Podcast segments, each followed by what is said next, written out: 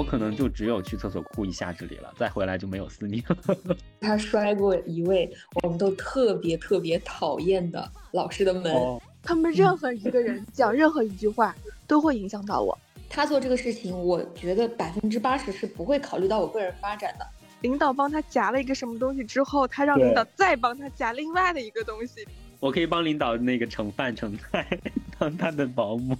这个话题我没有发言权，因为自我工作以来，我还没有做过主桌。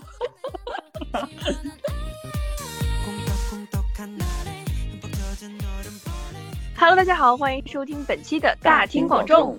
我是目前正在某大厂工作了不到两年的地瓜。大家好，我是在一家国企工作了不到半年的翻天娃。大家好，我是福娃。然后呢，我是某不知名高校的新传专业硕士研究生。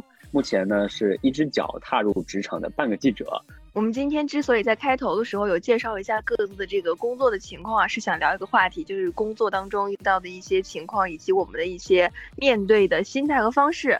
起因是我就是有一天在上班的时候情绪非常的不好，然后在我们的这个微信群里就发了一句话，我说我很想去厕所哭一下再回来处理。然后这个时候我们的范天娃同学就给了我当头一棒，他说了一句非常震惊我的话。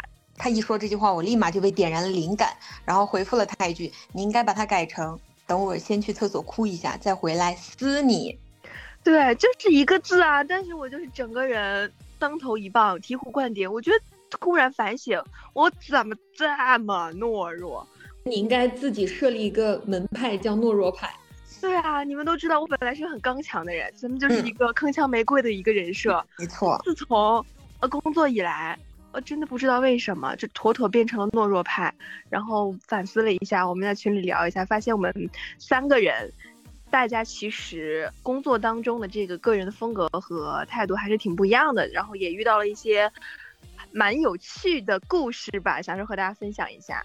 嗯，那我感觉你们俩应该是相对刚一点吧？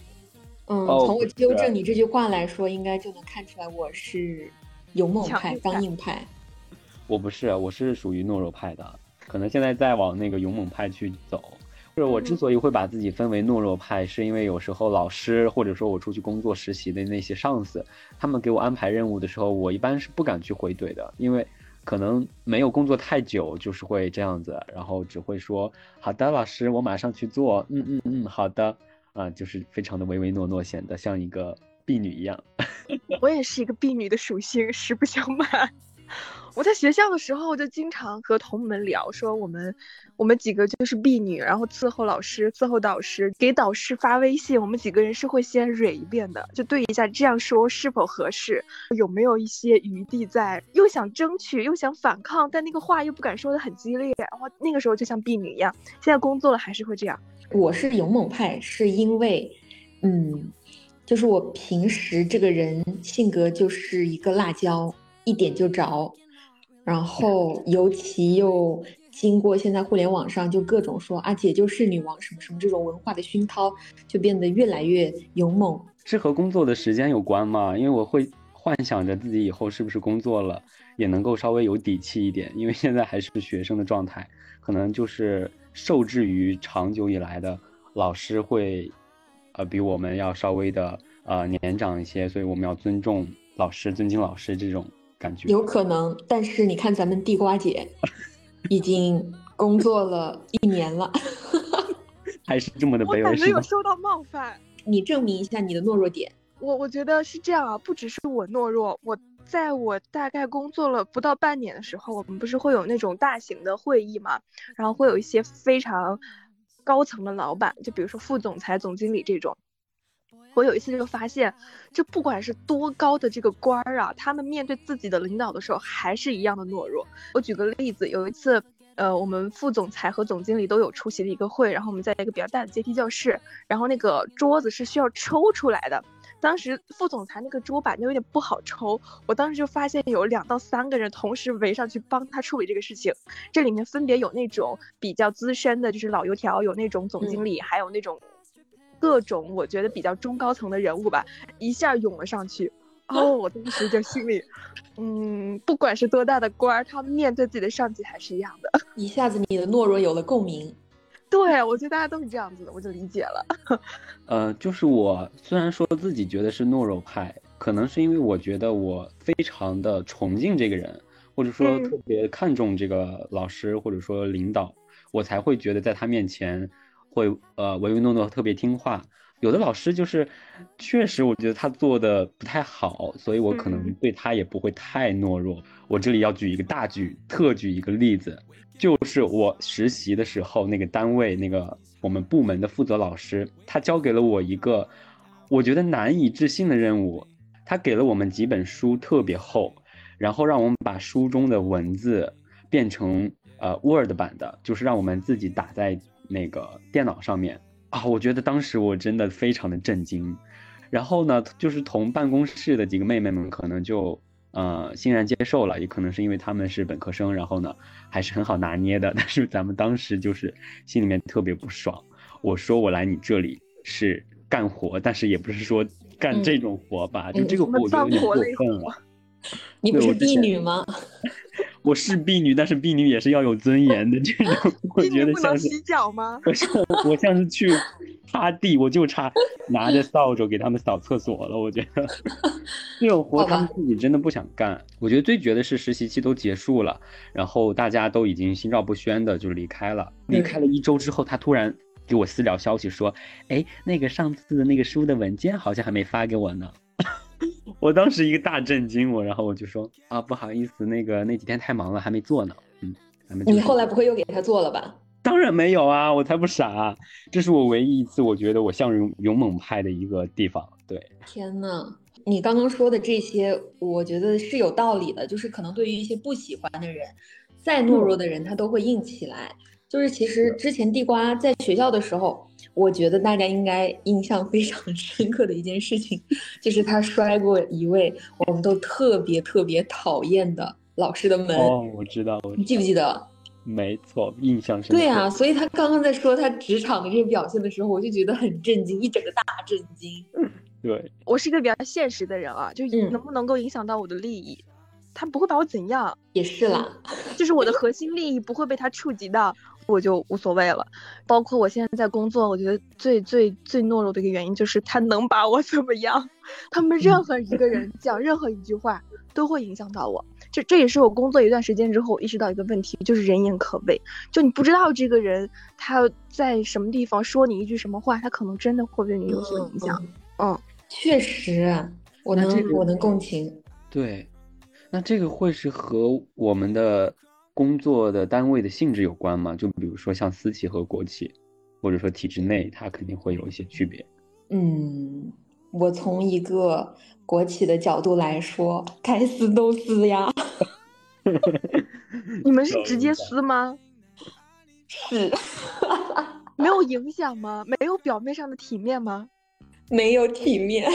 老天，我们没有公开撕这个事情都非常体面，就是不管。我们是不管跨部门、跨组或者什么样，就是即使他们在下底下哦，就是话说的很难听了，但当面的时候一定是，哇哦哦，你真棒，什么 哇，亲爱的宝贝，但没有这么夸张啊，那 肯定就是，那真的很像我们现在的学校的氛围。你们也是表面功夫吗？对。我待会儿得好好洗耳恭听一下这个翻天娃，翻天娃他们公司的这个现状。你们为什么就直接明目张胆？大家利益没有瓜葛吗？其实我觉得有特殊性，一一方面是，嗯，广告公司啊，虽然是国企，但是作为一个广告公司来说，大家还是比较 open 的。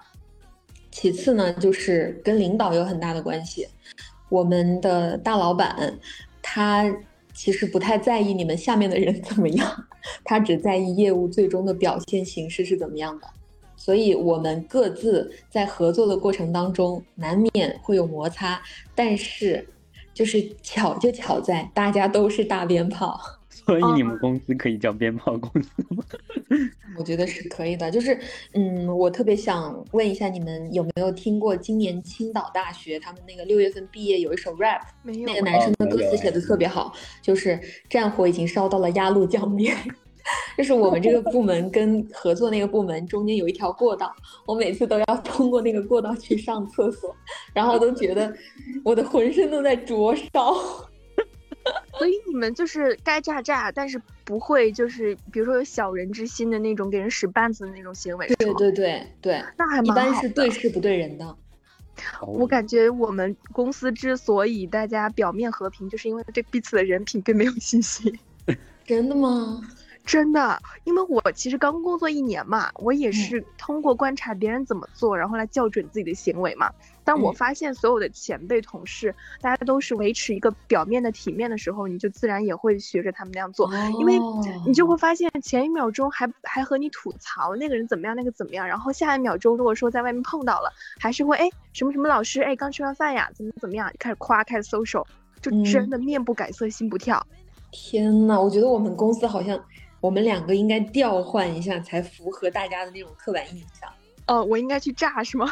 对呀，我觉得他们辣椒公司，我觉得还挺不错的。我也觉得很爽哎。更夸张的是，跟我们撕的那个部门，他们甚至会跟甲方撕。我靠！上一次直接被举报了，就是被甲方举报到我们的大大老板那儿，然后在办公室被狠狠的唾骂了一下午。就是真的也很奇怪了，因为我们的那个订单都是很大的，嗯，一年的合作费都是千万级、亿级的那种项目，所以他们直接这样子怼甲方，然后就被骂呀什么什么的，我也觉得很不可思议的。我非常想拥有一个这样的老板，带着我大肆四方，但我现在的老板就是带着我唯唯诺诺。我现在就是这样觉得，慢慢的还是要走勇猛派。为什么呢？因为我不管，呃，是对导师还是对我的实习老师，以及工作的时候的一些领导，我都会其实有一些唯唯诺诺，就觉得我这都是我该做的，我不能有怨言，然后都只会回复好的。之前我还在群里面分享 我的这个证明，就是。一打那个输入好的，然后全部都是好的，好的，好的。还有有时候还会用一些好的呢、好的 之类的，好的，那种唯唯诺诺的已经到了没有尊严。呃，然后你会加那个波浪号吗？会，就我现在在做公众号，还会加很多的波浪号。三天娃你不加吗？我基本上是不会加的。就是，嗯，我给你们举个例子，是前段时间。那个大老板他想让我给我换个部门，然后要换到的那个部门呢，非常的忙。我我能感受到他们可能可能是业务能力特别强啊，但是嗯，说实话，甲方也很不好搞，而且出差很频繁。我当时就问他，就他跟我画了一系列大饼之后，我就问他，哦，我说老板，我也来这儿干了三个月了，嗯，你有没有什么想跟我说的话，或者是你觉得我到目前干的怎么样了？我觉得就是咱们在进行一个很明显的向上管理，他做这个事情，我觉得百分之八十是不会考虑到我个人发展的，而只是考虑到那边太忙了要人。我这个事情肯定是要答应的，我知道。但是如果我就这么说，好的，老板，我知道了，然后我就走了，他就会觉得我以后一定是一个哪儿缺人就能把我调去哪儿的人。但是我觉得，就是适当的给他进行一下亮剑的动作，会让他可能就是在以后安排我的时候稍微有一些的更多的考量。然后当时我就感觉明显把他问住了，虽然说这个问题没有任何的攻击性，但是在他的准备之外，他当时嗯眼睛从左边往上，然后再往右这么转了大半圈之后，思考出来了。一句屁话，就是似屁非屁的话，就是说，哎呀，我跟你说，年轻人啊，不要太在意职场别人对你的评价。我当时都无语了，我说你是我老板好吗？但我觉得这样问一下挺好的，确实把他问住那几秒，他可能完了，这个不好对付。嗯，你刚刚讲的那个问题，我也问过我的 leader，嗯，确实他也说的也是屁话啦，是吧？纯屁。哎。那你这样让我觉得好像我这个做法也不是很勇猛，嗯，因为因为是我能够做的是吗？对，连你都能做到，那也就这样了。突然想想要有那个逆反心，举出一个更勇猛的事情。你不会要把公司炸掉吧？嗯明天就被炸药包了。我来说一下我的进步表现吧，就是我之前导师给我安排的任务，或者给我们四个我们四个同门安排的任务，我都我们都会。呃欣然接受。但是之后的话，就是有什么事情，我发现还是主动沟通比较好。就是如果自己确实很麻烦，遇到了难题，我们就反客为主，直接一个主攻进攻，然后直接呃连消息都不回。我一般直接打一个电话甩过去，喂，老师，就是我们这边觉得怎么怎么样啊？您看能不能怎么怎么样，然后什么之类的。然后这么说之后，突然发现老师那边确实也会考虑你啊，可能他之前没有考虑这么多。嗯，因为他不知道你作为学生，可能也有很多其他的事情要去做，所以我觉得这个主动沟通这一点还挺重要的。包括上周我真的要忙死那一周，啊，然后又要搞写稿子，又要写论文，还要评一些什么奖学金之类的事情。然后我们那个实习老师给我安排了两篇稿子，就是约稿吧，算是那种谈合作的那种约稿。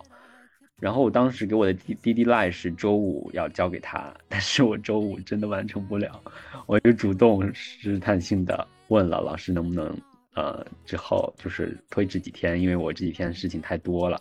然后他突然就说啊，没事儿，嗯嗯，不着急，你忙你的。然后就觉得哇，果然是要主动的说出自己的需求，不然的话别人永远都不知道，然后自己也会搞得很累。我觉得像这种工作量呢，还是可以商量的。我记得之前我们在学校的时候有一个冬奥的一个项目，然后需要我们这一帮学生一起去处理一些问题。我忘记具体的是我们碰到了一个什么问题，就是就这个问题不是我们能够解决的，嗯，然后我们就跟那个负责的老师去反馈，那个老师也没有办法解决。他当时给我们的回复就是想想办法克服一下。啊，嗯。就它不是一个工作量的问题，就是一个类似于啊，他要我们找一个什么样的数据，但是我们这帮人没有这个渠道去找到，他也没有办法给我们提供这样的一个渠道，但这个数据就是必须要要，类似于这种吧，就没人能解决得了，但他就是太强人所难了。嗯，而且这个问题，我感觉我们不止碰到了一次，就不管在工作中还是在，呃，学校里面，就经常会碰到。嗯，这是世界。这一两年都对我做了些什么？对呀，我觉得你，哎，真是让我叹为观止呀，地瓜。你们工作的时候难道没有碰到那种没有办法解决的事情吗？我觉得有啊，嗯，肯定是会有的。就是碰到没有办法解决的事情，这个议题对我来说，就是共鸣感很弱。一方面可能是因为我才刚刚参加工作三个月。所以交给我手上的东西都是他们掂量过的，就肯定在你能力范围内能解决。另一方面是，嗯，就是我自己心里有一种这样的感觉，就反正大家都是通过合作来解决事情的。如果这是我的工作，我解决不了的话，那么我就会想办法去找同事合作。如果同事不配合合作的话，那我就去找领导，就是最终通过。卷入别人，让大家 一起来分担，所以我觉得所有问题都是可以解决的。好聪明啊，就是不要自己一个人扛着。我觉得你碰到的领导都是好领导，有可能。所以就是到目前为止，就是你所说的一些事情，确实我没有办法共鸣。嗯嗯，而且昨天我不是加班嘛，然后有和一个前辈闲聊，他就说他在学校其实没有碰到过那种。问题无法解决的情况，但是他工作了这么多年，就会发现工作当中确实是最大的困难，就是有些问题你解决不了。然后，但是这个东西又很难举例子。我觉得这种情况更多的是那种资源资源层面上的，嗯，比如说领导就给你一万块钱，但是让你办三万块钱的事儿。哦，那很常有。对，对，这种这种确实是有，嗯。就比如我们现在乙方公司接到一些 brief 的时候，嗯，就会觉得，啊，就这点钱，你还想干这么大的事情，就 会觉得他对，会觉得他他在想什么。然后另一方面反过来又会想着，就是这个社会其实很多东西都是公开的，他们难道提出这个事情的时候不知道这个东西没办法达成吗？所以我觉得其实。每个人心里或者是每一方，他都会有一个接受的阈值。我反正我就真的不会太因为这种事情而着急上火什么的，也可能是因为我真的还没有碰到，没有碰到我头上来。嗯，根据我的经验啊，我目前碰到的这些无法解决的事情，到最后都会临近 DDL 的时候，然后大家才开始去折中、去退步。这个时候最大的问题是什么呢？就是给执行层的这些同事压力会很大。确实，嗯，这是最烦的点。那看来大家其实都会有这种逃避心理，就是，哦，反正这么难解决，先等等看吧。对我们也是。对呀，但对他们那些下决定的人就还好啊，就是压力还是落到我们这些底层人民身上，就很烦。哎，那你们觉得就是这种觉得事情很难解决，然后我就暂时选择性的逃避，是懦弱派还是勇敢派呢？其实我觉得他有点像勇敢派，因为就是他敢于不作为。你在说什么？对呀，就是他，他，他，他明明知道这个事情不做，或者是不抓紧做，真的就会很难解决，但是他就敢于不做。不是啊，不是啊，他会在 DDL 之前压时间压到很紧，他会把这个压力给到执行的人员身上啊，就是最终整个项目的 DDL，他心里是有数的，他会把这个时间 push 到他的下一环。哦，所以你们还觉得他是懦弱派？我觉得他是傻。逼派，哎，我觉得你说的是有道理了。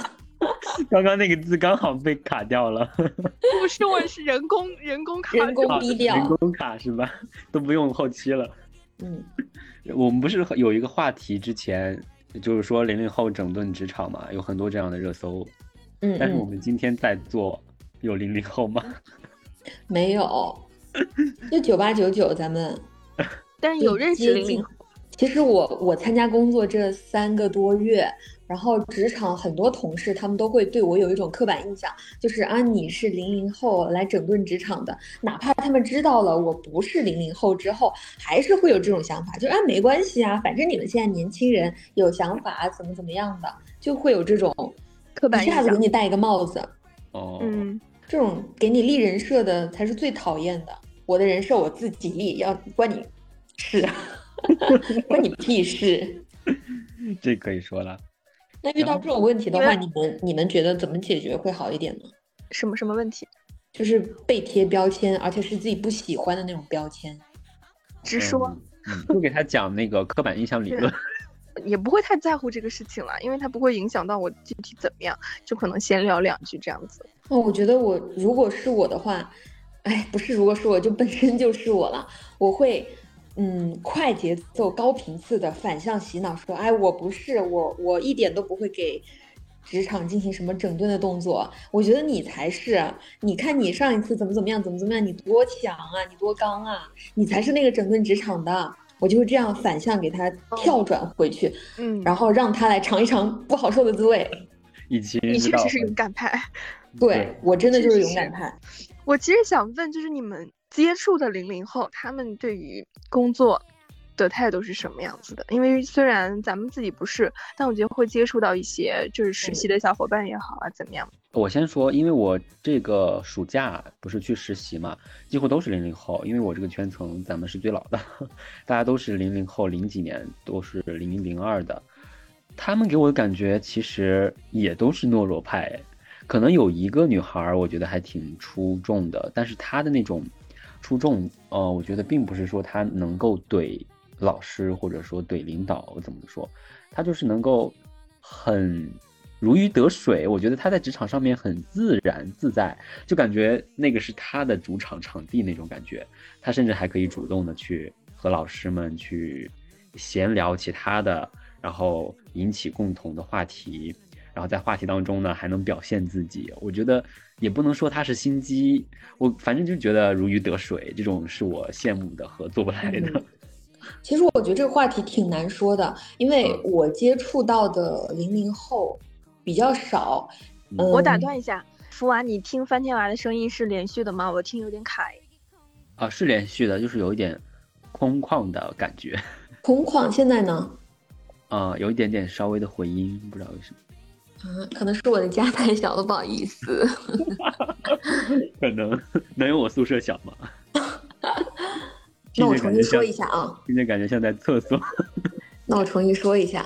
好，我接触到的零零后比较少，另一方面就是接触过的，他们都五花八门、五光十色，就是各有各的样子。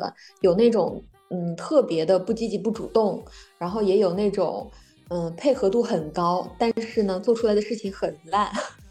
你就就这两种人，你都不想跟他们对接。嗯，所以也没有那种所谓的标签，说零零后就会去整顿职场。对我暂时没有遇到过这种啊。嗯，我觉得也有一种可能，就是咱们离零零并不远，说白了就是 九八、九九、零零、零一、零二，可能差不了太多。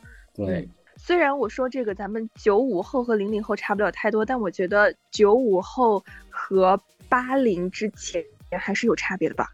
嗯，包括九零，你们觉得有吗？有很大差别。有，嗯，九零到九五之间，很多都当领导了吧？现在已经小领导。对啊，对，就是在他们刚刚工作的时候，可能和我们也不太一样，我理解。嗯，我也觉得是的。就之前我接触过一个姐姐，她就是特别特别勇猛派。我觉得我现在的这种勇猛，很大程度上是她渗透给我的。她当时就是一旦遇到了她不喜欢的人，就不说什么什么事情什么什么。一旦他通过各种事情觉得这个人是他不喜欢的，他会当面骂上去的。我靠，嗯，就是哪怕在互联网再 open，我觉得是不是公司内部大家相处也有一定的就是这个界限边界什么的，他就不会，他特别的硬气。一方面是因为他特别有钱，底气十足，可以解释了。对，然后另一方面呢，就是他的工作能力特别强，因为他是被。挖过来的，而且据我所知，他的薪资是我们组，嗯，领导应该是比他还要高一点的那种级别。嗯，理解了，明白了。而且他这样子的人设一立出来之后，我发现就是对他工作特别有好处。他自己的想法，首先他的判断力肯定是很强的，所以他能够确保他准确的判断直接被投入到业务的使用当中。没有人就是敢质疑他或者怎么样的。然后第二呢，就是大家不敢说他的闲话，背地里闲话都不敢说吗？嗯，有可能是我站在他这边，所以别人不会说给我听啦。我现在已经对人类没有信心了，你知道吗？我不相信有人是不被背地里说闲话的。哎，我不信。这个确实是，是，嗯，真是。对，因为你总会发现，就这个人当着你面说他，然后那个人又就是又相反的，嗯，然后但是大家见面的时候又哇哦亲如一家。妈呀，你别说了，我们我们现在就是这样子的，我们班可太多这种人了，真的是见面啊，好好啊，亲的要死，嗯，大家都互相的非常的体面啊，然后背地里面呢，可能刚和你笑完之后，呃，和其他人就开始吐槽你。那这种应该是在懦弱和勇猛中间的那种中庸派吧？哎，这种真是油死了，哪一派都不是。嗯，就是用一些洗洁精洗一下。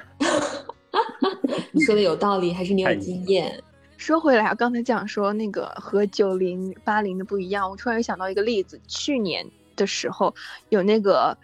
心动的 offer 吧，就大家职场上，然后会一起吃饭。那个电视剧，那个综艺里面不是有那种环节嘛？就实习生和那种老板一起吃饭。然后当时有一个环节，就是好像有一些比较年轻的小朋友，不会特别的卑微，不会特别的懦弱，就是该吃吃，该喝喝。吃饭的时候，大家就是平等的嘛。嗯，我就有和我当时的带我的姐姐，就我们就瞎聊这个东西，然后我们就聊说，如果说和领导吃饭，大家能做到什么样的地步？我说我最多就是帮他把饭拿出来放到他的面前，递一下。他说他可以做到帮他把餐具和盒子拆开放到他的面前。嗯，会帮他烫一烫吗？我可以帮领导那个盛饭盛菜，当他的保姆。这个话题我没有发言权，因为自我工作以来，我还没有做过主桌。你们知道吗？说到这，我想起来了，大丰收老师和领导吃饭的那一次，虽然他不在。我觉得要还原一下他那个情节，他是说领导帮他夹了一个什么东西之后，他让领导再帮他夹另外的一个东西，真是太经典了，太太 big 蛋了。大丰收老师可是工作了一年多呀，经验满满，现在估计是勇猛派吧。他真的，他绝对的勇猛派。对，毕竟是台柱子。对，对他也是有硬实力在身上的。对呀，是的。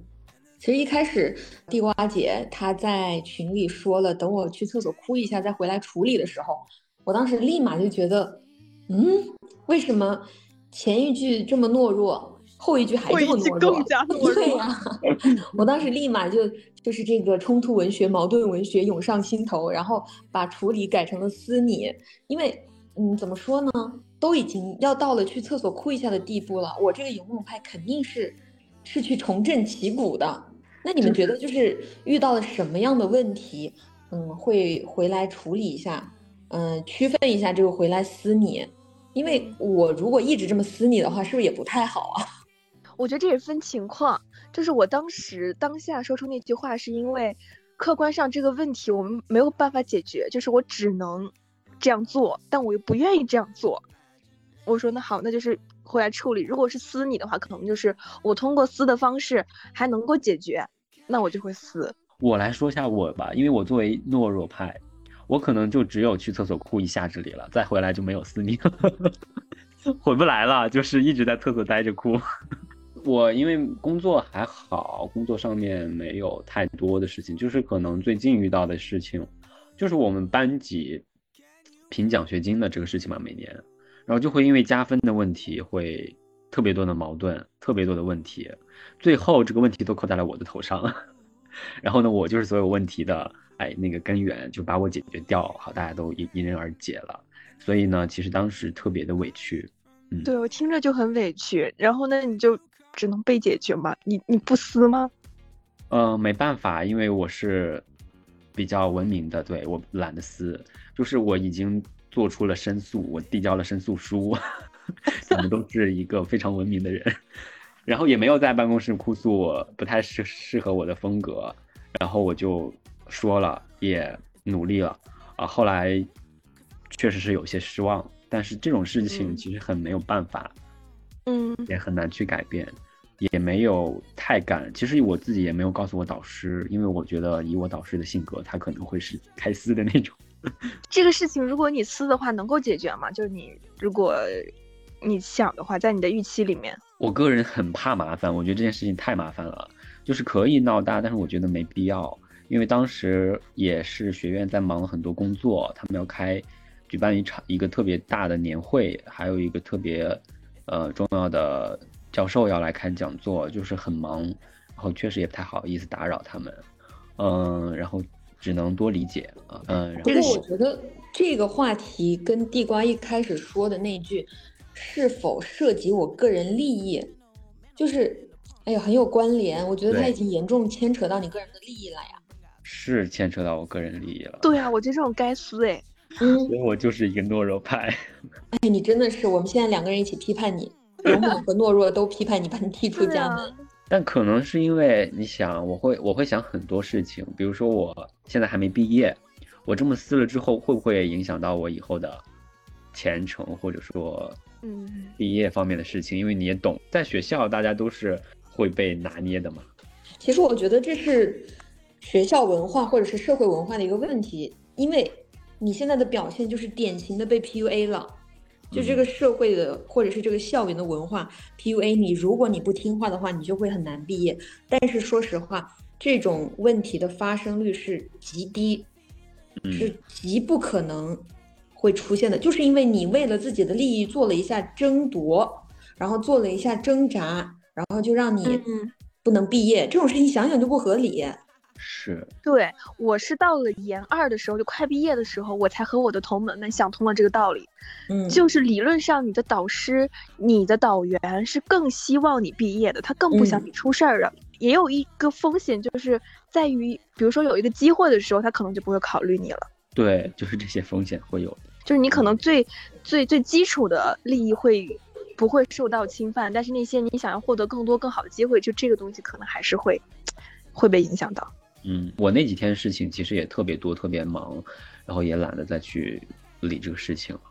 而且我，但是我觉得刚刚那句话也是，就在我看来是很奇怪的。我们都说，嗯，今天你给我画一个大饼是在 PUA 我，那么今天你还没给我画大饼呢，我就开始替你 PUA 我了，会不会有这种感觉？会。当然，我只是站在一个勇猛派的视角去看待哈。嗯。就是我作为勇猛派，我肯定是首先就是我在想着这个事情能不能通过我自己的处理方式来解决，因为我研二的时候就处理过你这样的一模一样的问题，本来我是一等，然后他非要说我的一篇文章不能加这么多分，要把我降到二等。我当时就是使出浑身解数，进行了一系列的这种反抗，最终达到了我的这个目标，以及老师对我也非常的尊重。我靠！哦，你太勇敢了！我想起来我一个被冤死的一个例子，那个时候我简直就是我委屈死了，但我也没有办法，而且我选择了理解，就是我选择了自我 PUA。我也是，我就是这样子。哎，校园文化真的太多这种。不知我们死活的 推那这个东西，我觉得不止在学校出现，在公司也会出现。就比如说你在晋升和评优的时候，如果有两个机会，那这两个机会一定是在平分在两个组的。他不管说你是不是另外一个组有两个人会比另外一个组的人好，他就只会讲究一个这种程度上的公平。那我觉得你们还挺公平的。你不知道我们水有多深，我们就直接都给一个导师的学生了。那你们这个导师也太强势了吧？就是公示都是偷偷摸摸的。就当时，嗯，去北京实习嘛，大家可能都想抢这个机会。然后公示结果出来的时候，也没有在群里面发，然后只是在学院的某个角落里面大家看到了。然后都是一个老师的学生。哎，这一段呢，干嘛呢？咱们就是勇敢的说了出来。就大家都会多多少少的会质疑或者怀疑它的公平性，水太深。对，我觉得就是遇到这种所谓水深的问题，确实不是很好下定论，你到底应该懦弱还是勇猛。但是，当跟自己的个人利益牵扯的时候，我个人觉得不管怎么样都要去想方设法的争取一下。我现在很后悔当时没有，没有再。撕一下，虽然我知道撕也没有结果，但我觉得我当时应该把这个脾气给发出来，因为后面委屈的不行。但我这个情绪不是对另外那个女生的，我是对这整体这个事件的整体，就是你们这些上位者的选择，上位者制定的规则让我受了委屈。我也是，当时就控制不了，就是哭。一模一样，我也是对。领导层面上位，就是他们上面的那种人所制定的一些所谓的不太公平的规则，很离谱，你知道吗？所以我感觉就是我们，嗯，可以懦弱，但是在勇敢的时候，也不是说非得要像我这样噼里啪啦大声喊出来才算是勇敢，就是以后遇到一些涉及自身利益的事情的时候，可以用一些看似懦弱，但实则。一分余地都不让的方式来给对方一个这样的印象，哪怕这一件事情上我争取没有成功，但是如果以后还有相似的情况，这就是我能拿出来跟你抗争的，嗯，一个例子，就是上一次你都已经怎么怎么样了，我当时就是理解，然后现在你还要因为这个事情怎么怎么样，我，就是我觉得会对以后处理问题有好处。嗯，是的，就是已经让过一次步了，不可能一步步都让我让。嗯，而且就是我觉得，因为懦弱而吃过的亏，一定要经常挂在嘴边，让别人知道以及记得。对，哪怕他不愧疚，但是我要占这个话的上风。对，哎，你说的有道理，我要学起来。嗯，我之前一直的方法就是自我 PUA。OK，我知道这个社会就是这样子的，那我应该接受它。我在今天之前，我都是这个态度。哎。但是我就我不是这样子的，我其实没有接受，我一直都知道是我理解学院，哎，我为了让他们的工作，我知道他们后面两天有特别重要的事情要去做，所以我没有再去大吵他大闹，把这个事情闹大。我也知道自己争取了之后，可能结果还是没有用，但是我起码我自己争取了，然后之后再有什么事情的时候，我绝对不会退步了。嗯，我已经退过一次了，不能再退第二次。我觉得是这样的，我要反省一下我自己了。都怪这个社会，不怪你。不能怪自己，千万不要怪自己。哦，我甚至就是，我觉得我在今天之前把自己 PUA 的有点厉害耶。嗯，不只是你，就是任何人在对待这些事情的态度上都要好好思考一下。嗯，有时候真的不需要让你来承担这一切。你当你来承担的时候，你在背地里抹眼泪，然后别的得利者他反而是。会觉得以后都可以这样子做，对对，人善被人欺，是的，他们太真实了。会哭的孩子有奶喝，哎，背地里哭真的不行，不要躲厕所哭了，当面哭。但我有两个例子，是让我一度觉得不应该这样子哭的。一个是我呃朋友的例子，他是在体制内，他不是真的想要哭，是当下绷不住了。然后就哭了出来，但这个结果并不好。首先在事实层面上，并没有达到他预期的效果，就还是只能这样子。然后在关系层面上，从那天开始，好像就有同事会开他的玩笑，说啊不要这样子了，但是他又要哭了，就这种风言风语。哦，嗯，好坏。然后第二个例子是我自己，我是我忘记时间了，反正也有点久了。然后有一天我也是绷不住了，也是觉得我的那个领导有点无理取闹，他情绪性的表达非常的多。当时他不在工位。然后我和其他同事在工位，然后我就也不是故意要哭，我就是忍不了就开始哭，就那个眼泪，我觉得他非常的不讲理。事后会觉得我也好像也不应该，好像显得我自己非常的不专业。所以为啥？然后就是下意识会就还是躲厕所哭吧。成年人。服务完你有吗？服务完你有这种当面哭吗？我还好，我一般都是躲在厕所哭。因为我觉得当面哭，首先可能我觉得自己还是个男性，当面哭的时候太丢脸了。然后我可能反抗的方式……等一下，我现在必须要打断你，你的意思是女性当面哭就不丢脸是吗？都丢脸，都丢脸。哇，我战斗了。其实也不是丢脸啊，哭就是情绪表达啦。嗯，就委。我是一个性别警察哦。嗯，好，没事儿，咱们就是女孩子。嗯。可能就是被所谓的社会规训，就是成年人不能哭，要哭也是偷偷躲起来哭的那种感觉。我之前有过去厕所哭的经历，就实习的时候，因为实在是觉得太委屈、太愤怒了，然后我立马跑到了厕所哭，就是我甚至害怕被别人看到。不过现在的我就不是这样了，我现在的解决方法是，嗯，放任自己的情绪，但是。我觉得把所有的事情都看得很开，它不会影响到我内心的底层，所以我哭的几率就很低。第二个就是我的人设呢是平时比较开朗、比较正经的，所以如果真的有什么事情让我哭的话，我一定会好好利用我哭的这一个事件。就是说一开始哭，说明事情就严重了。对，不能经常哭，你可能要给自己一个次数的限制，不然大家就会觉得你是一个懦弱的人。对。是的，还好我只哭了一次。可以。我现在觉得我成长的一点就是我前天有去主动的表达，我觉得是在我们在群里沟通完之后，我才有变勇敢一些。嗯，其实这就是印证了一个点，是朋友的陪伴是很重要的。对，对，大家要相互鼓励，因为我觉得。我这半年非常大的一个感触就是，我们年龄相仿的这些人，其实大家的处境会有很多的相似点。那只有我们去相互鼓励、沟通的时候，才会有更大的勇气去面对这些所谓让我们哭的事情。嗯，其实我觉得，除了这个情绪上的陪伴之外，我个人觉得朋友之间的陪伴很重要的一个事情是打破信息差。虽然说“信息差”这个词这几年已经用的非常烂了，但是它之所以就是反复的被大家拿起来咀嚼，就是因为这个东西它真的对我们来说很重要。就比如我们今天如果不聊的话，可能你或者是其他的朋友，他依然会陷入在自我 PUA 当中，就觉得哎，这个社会是这样的。但是，一旦有人出来跟你说这个社会不是这样的，你可以不这样，你就会知道。嗯，我有勇气、有力量、有一些底气来支撑我，然后做出一些变化。嗯，翻天娃现在像一个正义的大判官。耶，我就是一个，就是一个勇猛派的派主。懦弱派就不要分派主了，太丢人。